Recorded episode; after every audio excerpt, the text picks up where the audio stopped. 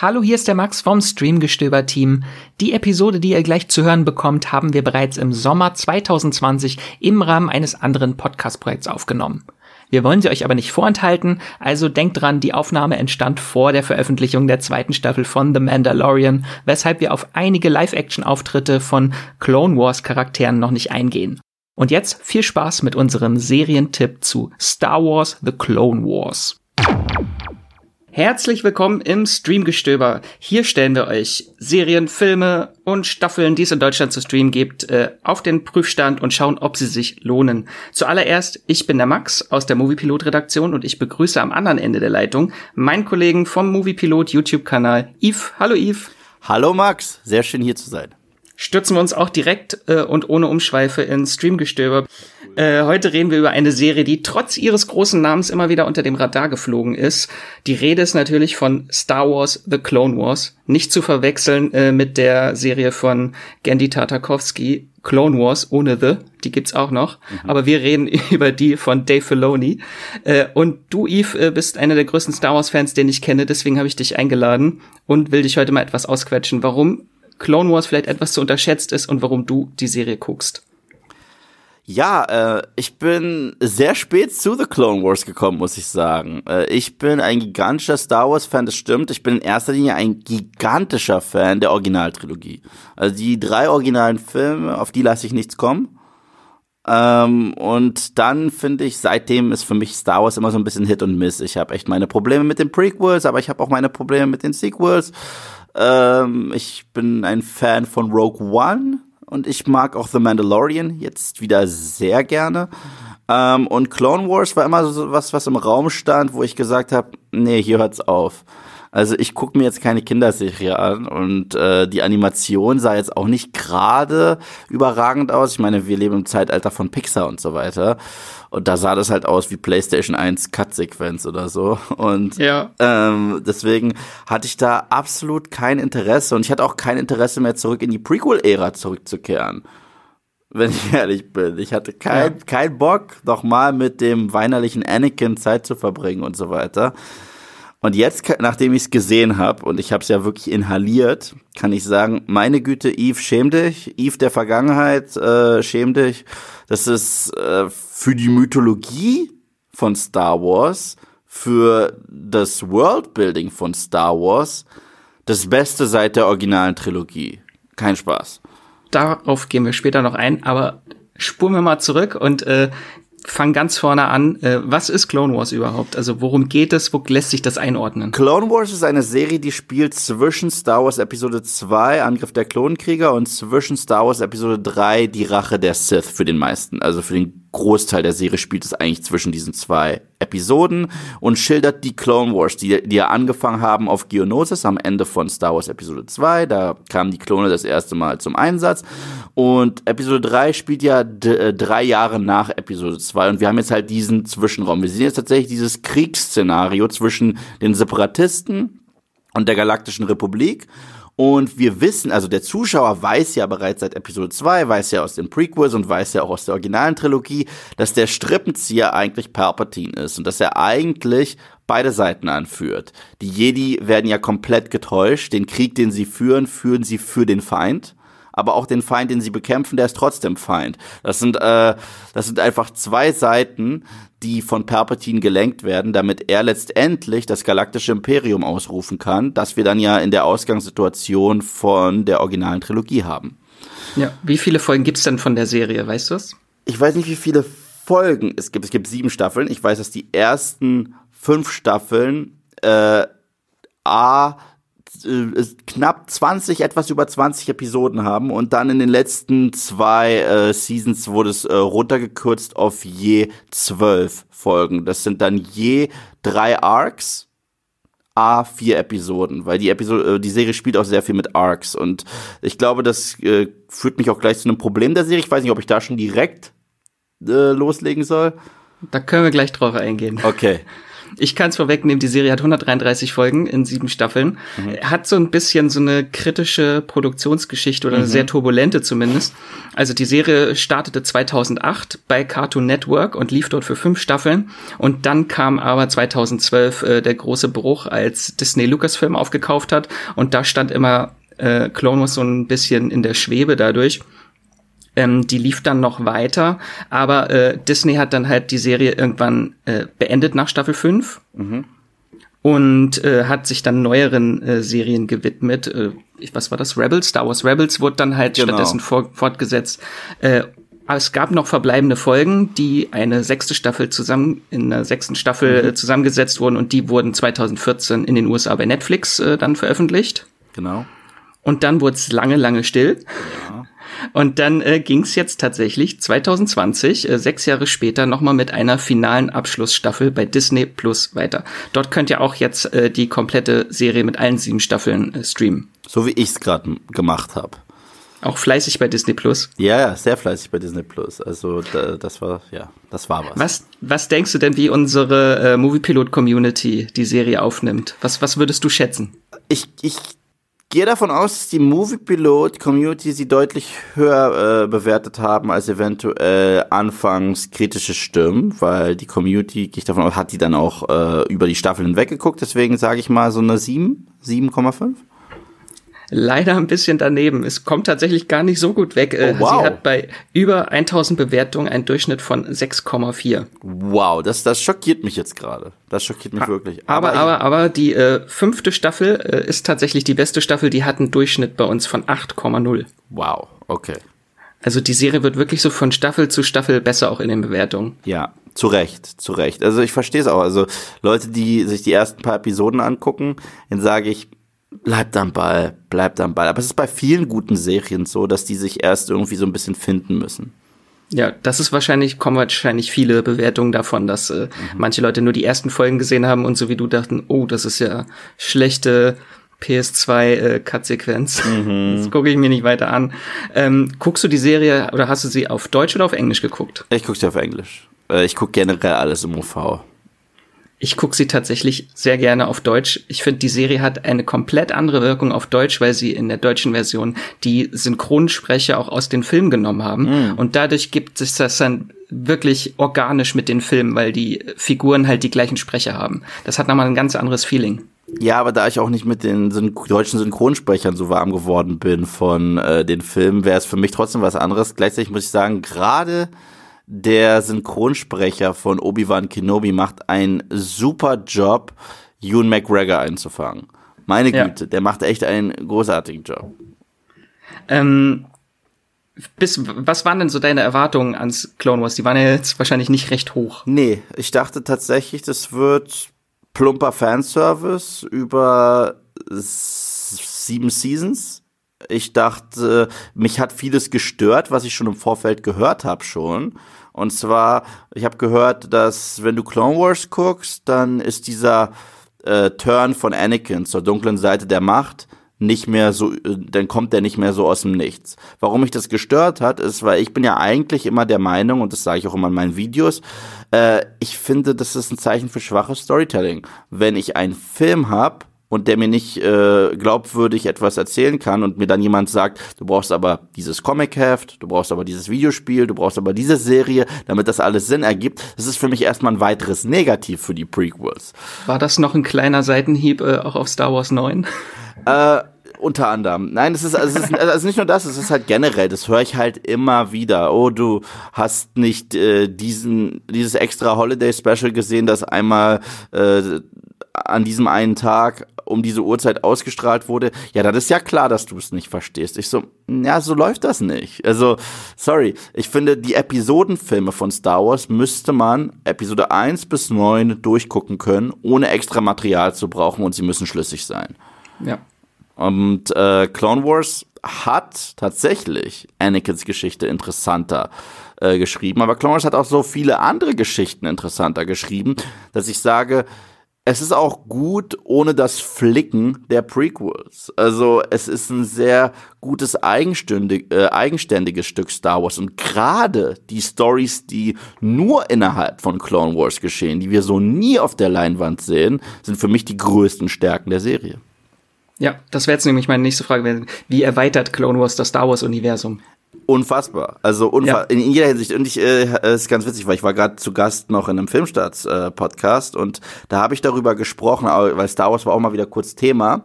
Äh, für mich war ja Star Wars immer am besten, wenn George Lucas das Grundkonstrukt baut, aber nicht zu viel Kontrolle hat.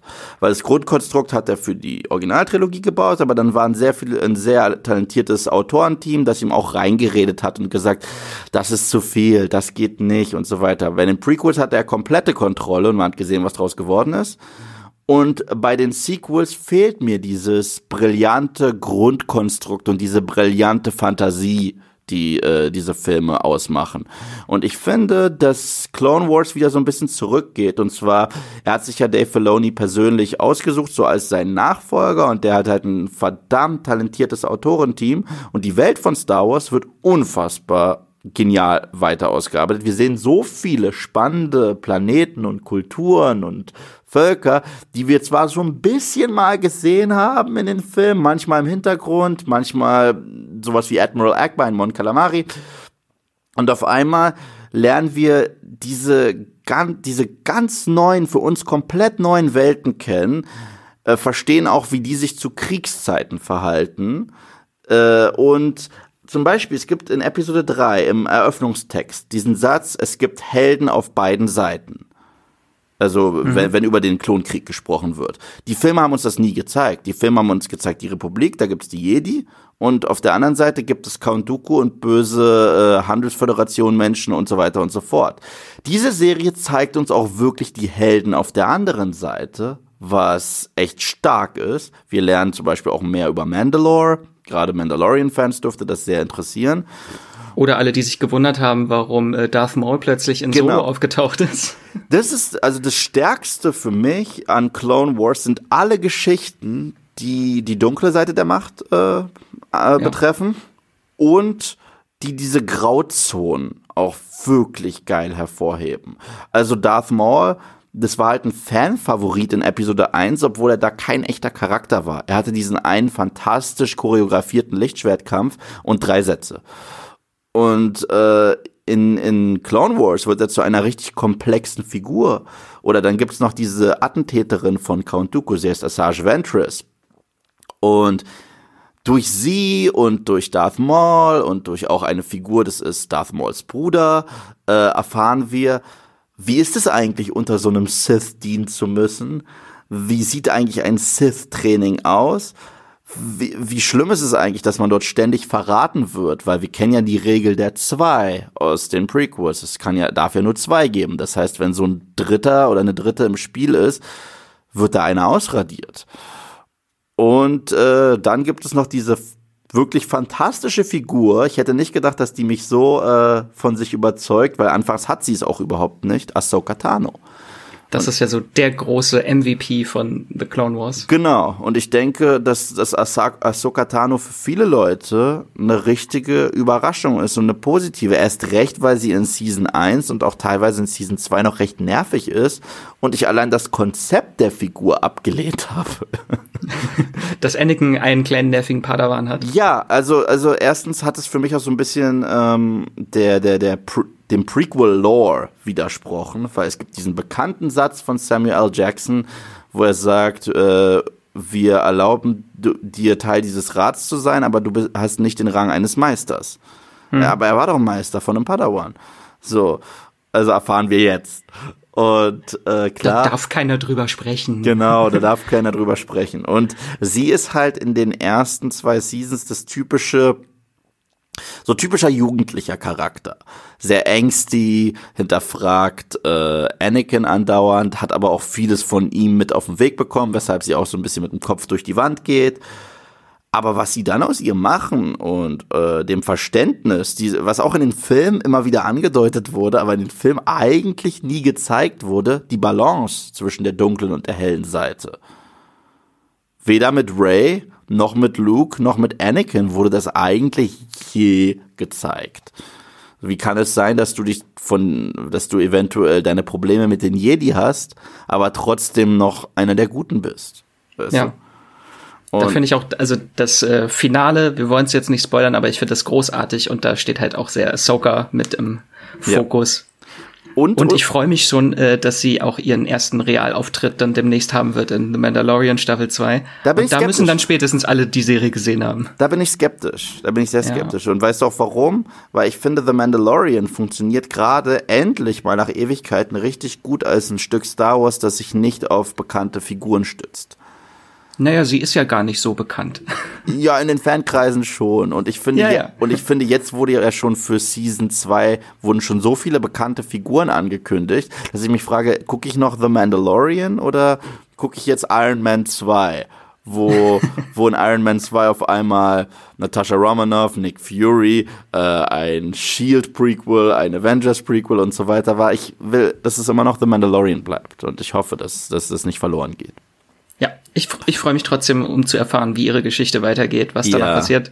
Also man kann es auch schon so ein bisschen, man in Star Wars Rebels wird ja auch ihre Geschichte ja. nochmal, das spielt ja ein paar Jahre später nach Star Wars The Clone Wars. Da wird es auch weiter erzählt. Ich habe noch eine Frage an dich, jetzt eine Gegenfrage. Oh, oh. Ja, und zwar jetzt, wo ich äh, Clone Wars gesehen habe, ne, habe ich das Gefühl, dass äh, Ahsoka Tano für Anakin, für Anakins äh, Gef Gefühle, für Anakins auch Wandel zur dunklen Seite der Macht, dass sie in seinem Leben eventuell noch eine entscheidendere Rolle gespielt hat als Padme. Ja, schon. Das, das, das finde ich halt so spannend, weil sie halt in den Filmen nie vorkam. In den Filmen war es ganz klar, es ist seine Frau und er probiert sie zu retten, weil er befürchtet, dass sie äh, sterben könnte. Und da fehlt halt diese Ahsoka-Komponente komplett. Und so ein YouTuber, den ich ab und zu ganz gerne gucke, der hat das perfekt beschrieben. Der meinte, wenn der Riddler aus Batman Forever äh, Ahsoka Tano und Padme in Zylinder äh, gefangen nehmen würde und Anakin müsste sich entscheiden, wer von beiden, wen von beiden er retten kann. Ich glaube, er würde Ahsoka retten. Ja. Ich finde aber, das ist leider auch so ein bisschen das Problem von der Serie, dass sie äh, dann doch halt sehr von diesem äh, Rahmen der Episode 2 und Episode 3 halt ein bisschen eingeschränkt ist, vor allem halt am Ende. Du, weil die letzte Staffel, ich glaube, das ist jetzt kein großer Spoiler, da überschneidet sich dann halt die Serie mit Episode 3 mhm. und da sind halt ist halt schon alles vorgegeben. Man weiß ja schon, was eigentlich passiert mit Anakin ja. und sie hat da gar nicht so großen äh, Einfluss drauf. Sie ist da so ein bisschen hilflos. Äh, Ahsoka oder Padme jetzt? Ahsoka. Ja, Ahsoka. Ja, aber trotzdem finde ich es ganz cool. Also, ähm, wir wissen ja, was der entscheidende Moment in Episode 3 ist. Wir müssen ja, glaube ich, hier nicht ganz groß. Es ist halt eine interessante Sache. Was ist ein Spoiler, aber es ist auch kein Spoiler, weil Episode 3 ist ein 15 Jahre alter Film.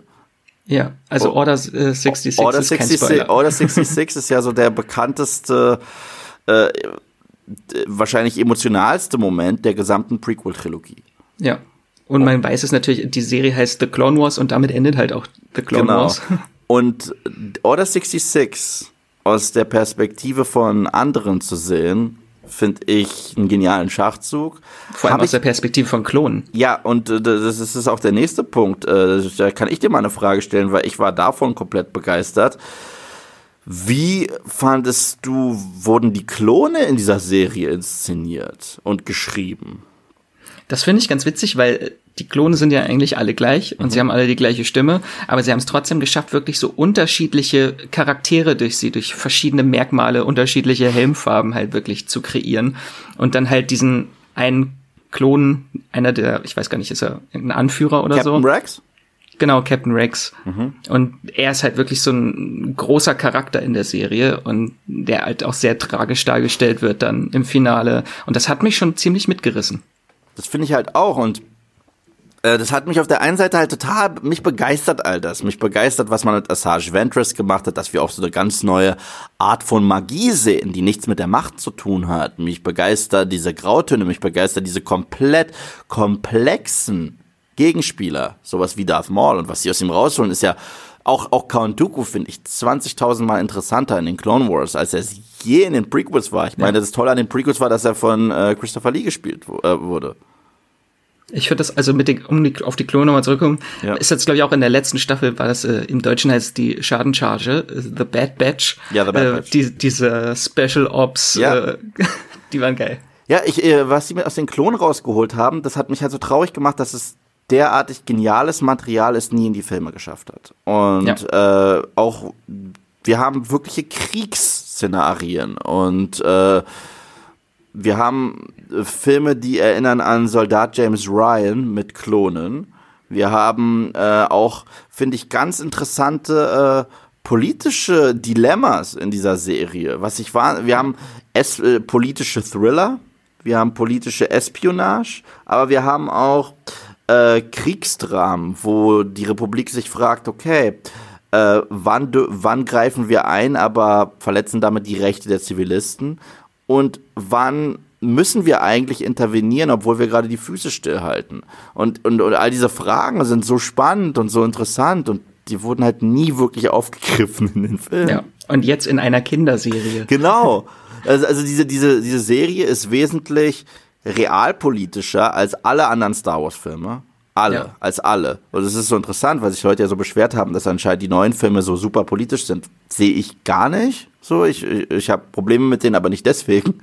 Und die, so, diese Serie ist extrem politisch, aber, sag ich mal, echt äh, clever politisch. Also es geht um wirklich schwer komplexe Themen. Ich meine, wirklich ja. schwer komplexe Themen die dort abgearbeitet werden und das mit faszinierenden Figuren und äh, auch die Trainingseinheiten äh, von diesen Klonen. Das ist halt das Coole, wenn man in so eine 20-minütige Episode einschaltet und man weiß, es ist jetzt der Anfang von einem Arc, von äh, so einem vier oder fünf Episoden Arc, weißt du mal ganz genau, was jetzt gerade auf dich zukommt. Wenn du was mit den Klonen hast, weißt du, ja, ich bin jetzt wirklich, ich fühle mich so, als wenn ich äh, mit den Truppen da äh, an der Front stehe ja. Und das ist unfassbar spannend.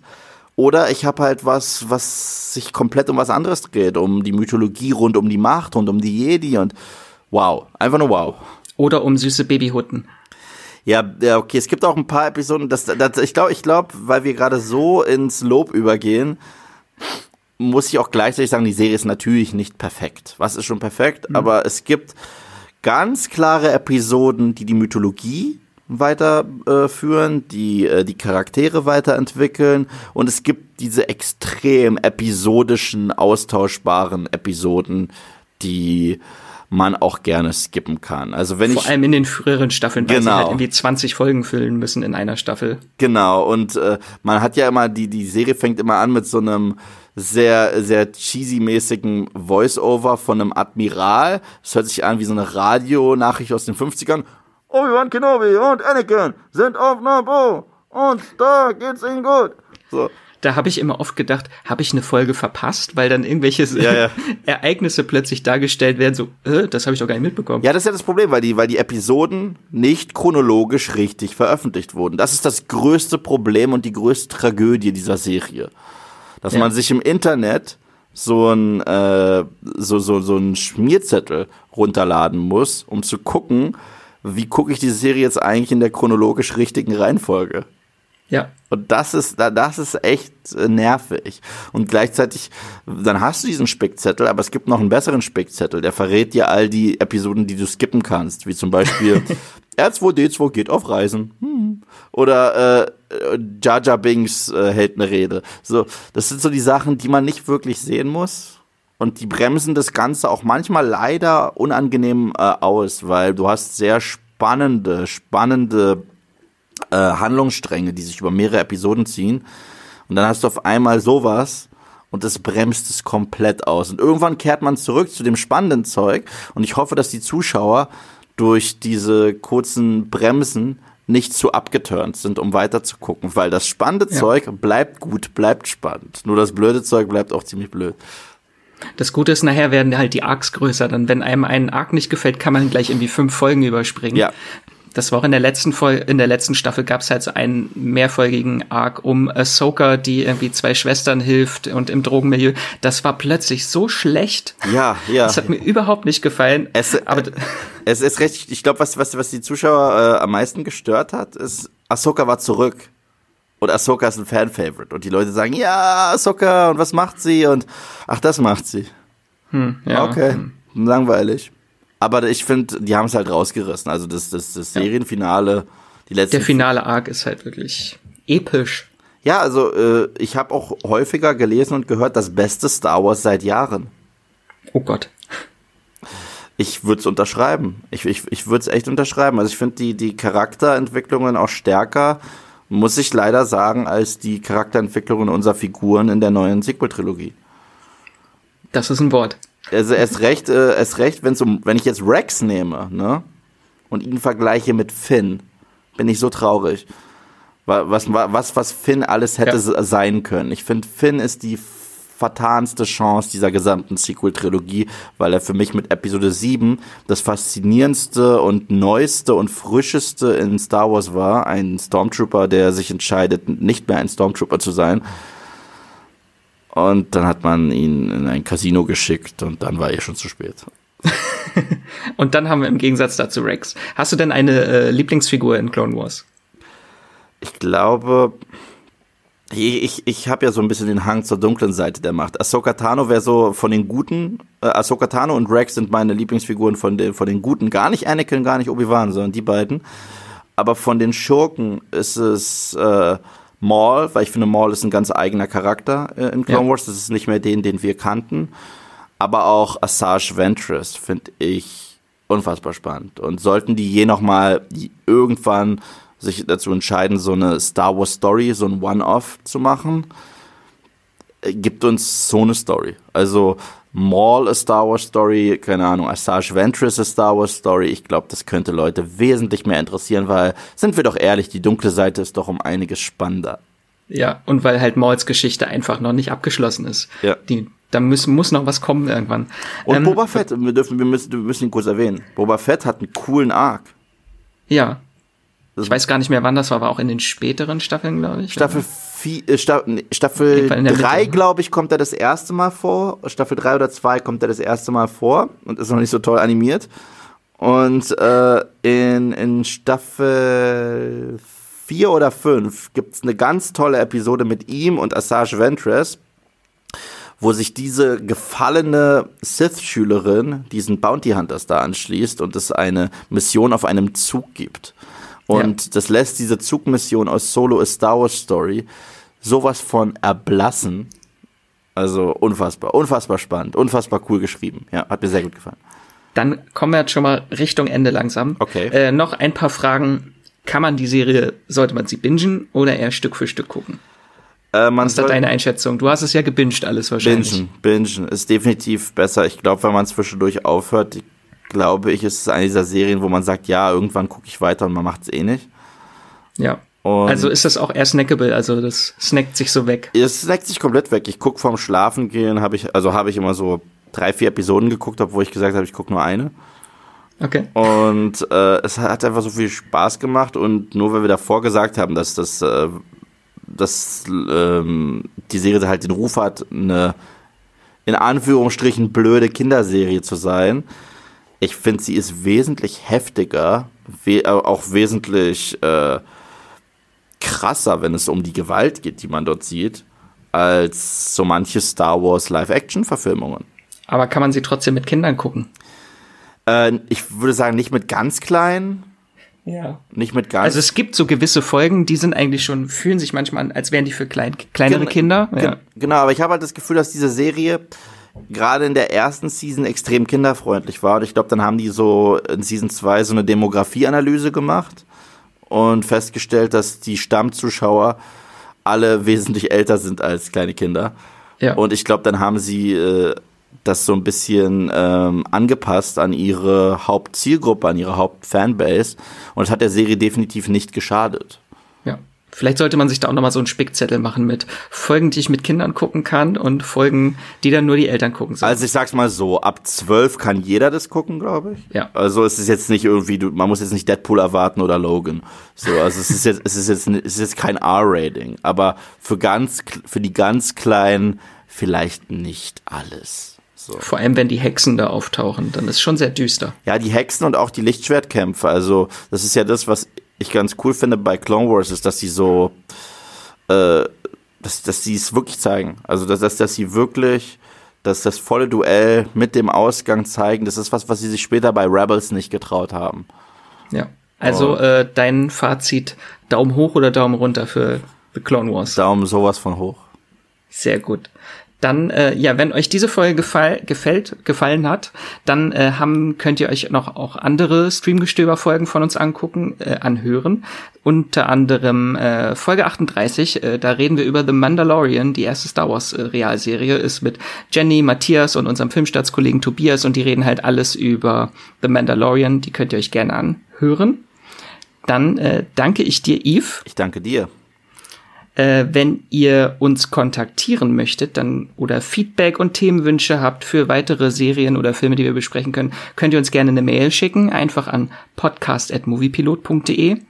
Äh, ihr könnt äh, mich unter anderem bei Twitter und Instagram einfach kontaktieren. Da findet ihr mich unter Wieselmax. Äh, Yves, wo kann man dich denn noch finden? Äh, mich findet ihr äh, vor allem auf YouTube also unter Moviepilot, YouTube, den Kanal. Äh, da seht ihr mich immer, immer, immer wieder. Und wenn ihr mich nicht seht, hört ihr meine Stimme. Ähm, ansonsten findet ihr mich auf Instagram unter eve-teenwolf. Ihr fragt euch, warum Teenwolf? Weil ihr mir diesen Namen gegeben habt. Dann äh, gerne bewertet uns, schreibt uns eine Rezension bei Apple Podcasts oder iTunes. Darüber freuen wir uns immer. Und vielen, vielen lieben Dank, dass ihr uns unterstützt. Wir hören, wir hören uns nächste Folge wieder. Bis dahin bleibt gesund, viel Spaß beim Bingen und jetzt kommt's. Möge die Macht mit euch sein. Ciao.